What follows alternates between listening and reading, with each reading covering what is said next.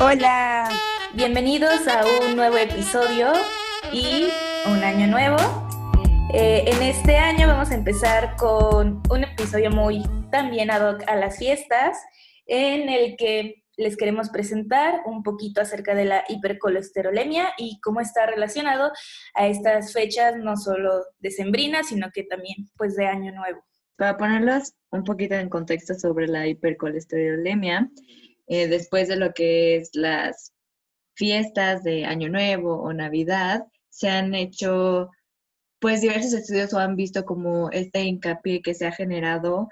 sobre el exceso de comida que comemos eh, durante esta época, ¿no? Se practica menos ejercicio, eh, se consume más alcohol, entonces llega a incrementar, se han puesto números que ha, llegado a incrementar el 10% del niveles de colesterol en la sangre, ¿no? Eh, ya les platicaremos más a fondo sobre qué es esto, sin embargo, es fundamental ver que, obviamente, bueno, no sé si a ustedes les pasa, chicas, que eh, pensamos que porque el hecho de que ya se acercan las fechas o así, dejamos toda la ligera y decimos, el siguiente año empiezo con todo, ¿no? Entonces dejamos atrás lo que son los hábitos de tanto alimentación como ejercicio que comienzan a causar un problema en nuestra salud, ¿no? Entonces, eh, obviamente son cambios significativos de los hábitos, que hay veces que hay personas les cuesta retomarlo y hay gente que ya no lo retoma y vuelve a, caer en, no, el siguiente año, el siguiente año, y pues se siguen causando estos problemas este, de salud, ¿no? Se han hecho diversos em,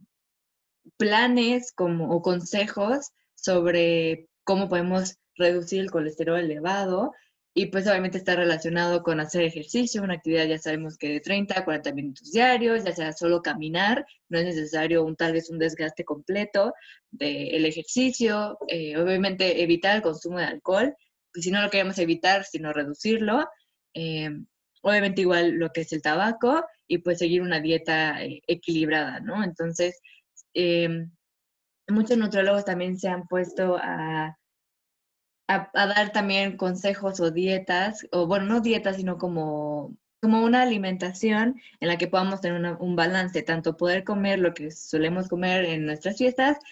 pero también seguir con una dieta equilibrada, ¿no? Entonces, obviamente, poder incluir en estas comidas que ahora tenemos, lo que son frutas y verduras, comer un poquito más sano, este, como les comentaba, ¿no? Reducir lo que es el alcohol, el tabaquismo, entre otros, ¿no? Entonces, no sé cómo ustedes lo vean, chicas, qué piensan sobre si es tan común, cómo lo ven. Pues hablando un poquito como en ese aspecto que tú mencionas, creo que sí, muchas personas, incluso desde septiembre que empiezan, por lo menos aquí en México, las fiestas patrias,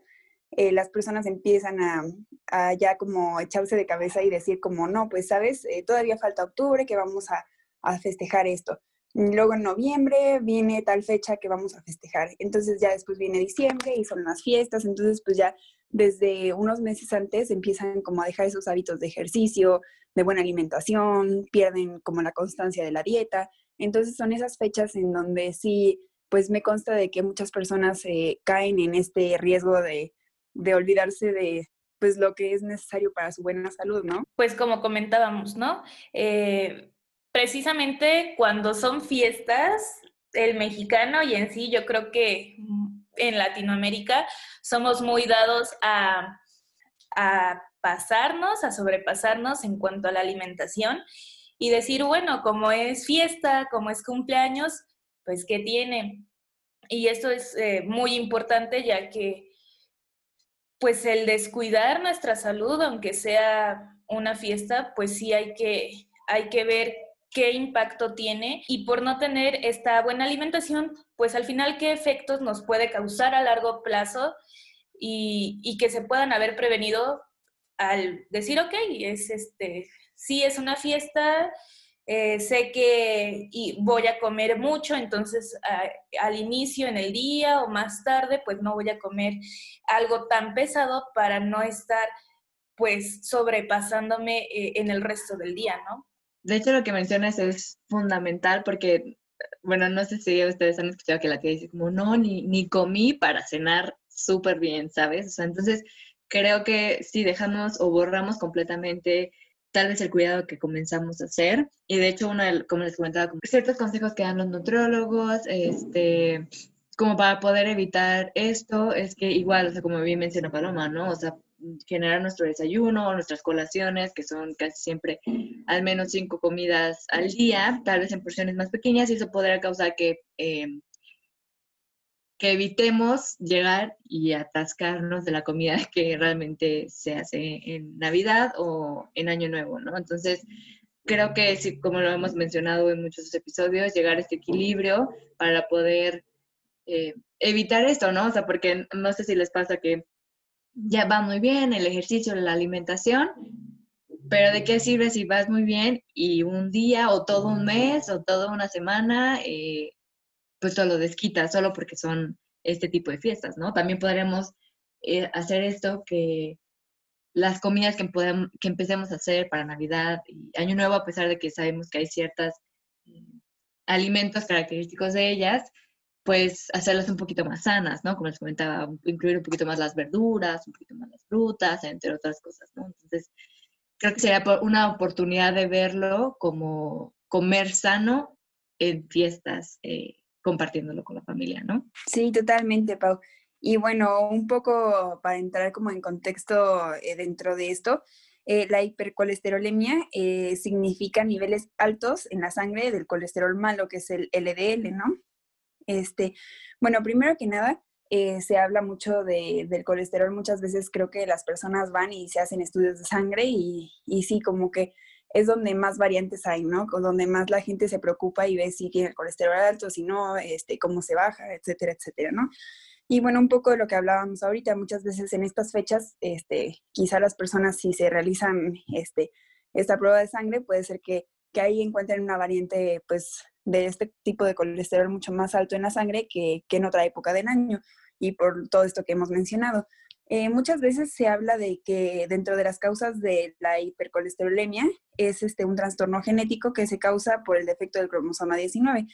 Esto ya que, bueno, el cuerpo obviamente recibe este tipo de colesterol eh, a través de los alimentos y se dice que, pues, al tener ese tipo, ese cromosoma este, en nuestro cuerpo, eh, se hace incapaz de eliminar la lipoproteína de baja densidad, que sería el colesterol malo. Entonces, pues, obviamente aquí es donde viene pues nuestra parte, ¿no? De que nosotros debemos de, eh, al hablar de los alimentos, también hablar de este tipo de enfermedades o, causas que se dan eh, dependiendo de la alimentación que nosotros tenemos. Muchas veces obviamente eh, podemos, no sé, tener una alimentación pues sí variada y muy natural, este, no sé, comer solo frutas, verduras, etcétera, y tener este tipo de enfermedad porque, pues, como bien hemos mencionado, puede ser este, causado debido a un trastorno genético, etcétera, etcétera, pero también hay que saber que nuestra alimentación y nuestro medio en donde pues, nos desarrollamos que bueno, ahí también influye pues el ejercicio, el estrés, etcétera, también nos puede afectar en esto. No sé si ustedes han escuchado de esto, chicas. De hecho, han habido estudios al respecto del tema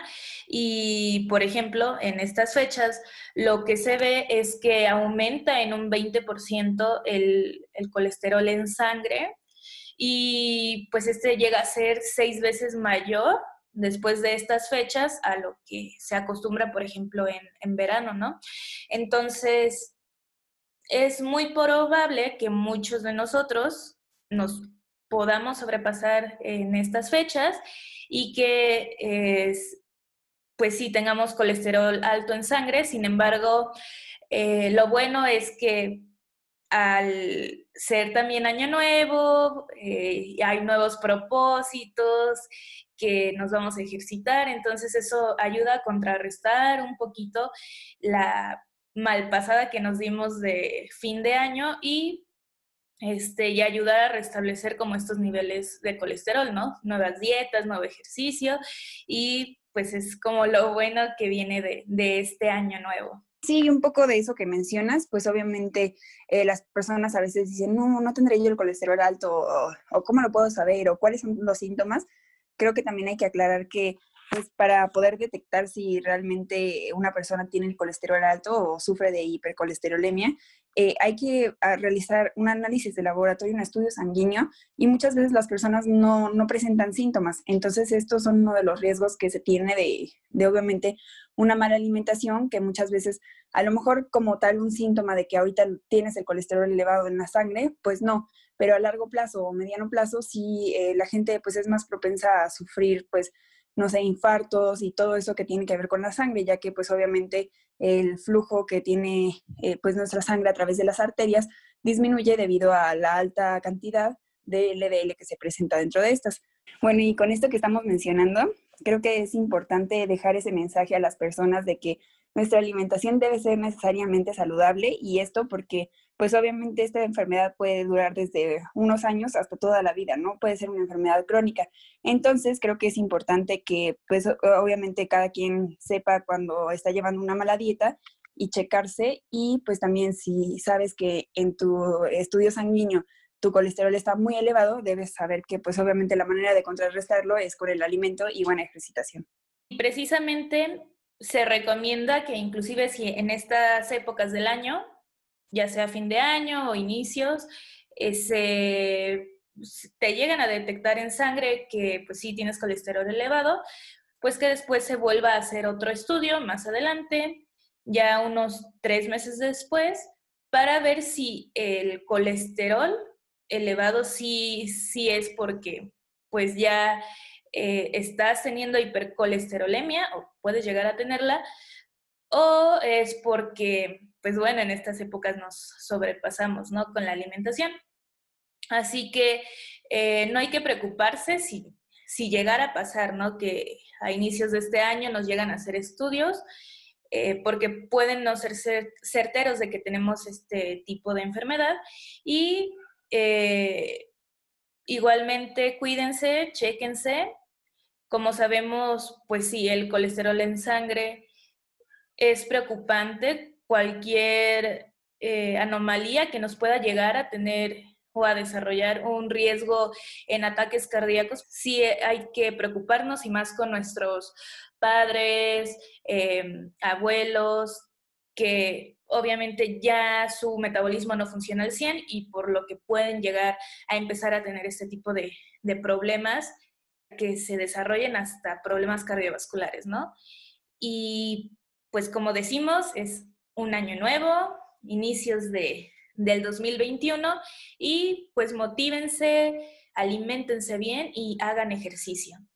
Bueno, les recordamos que nos encontramos en Instagram como arroba L.ciencia del comer, donde seguiremos subiendo posts, tendremos eh, mayor compromiso con ustedes para proporcionarles eh, mayor información o cosas que a ustedes les interese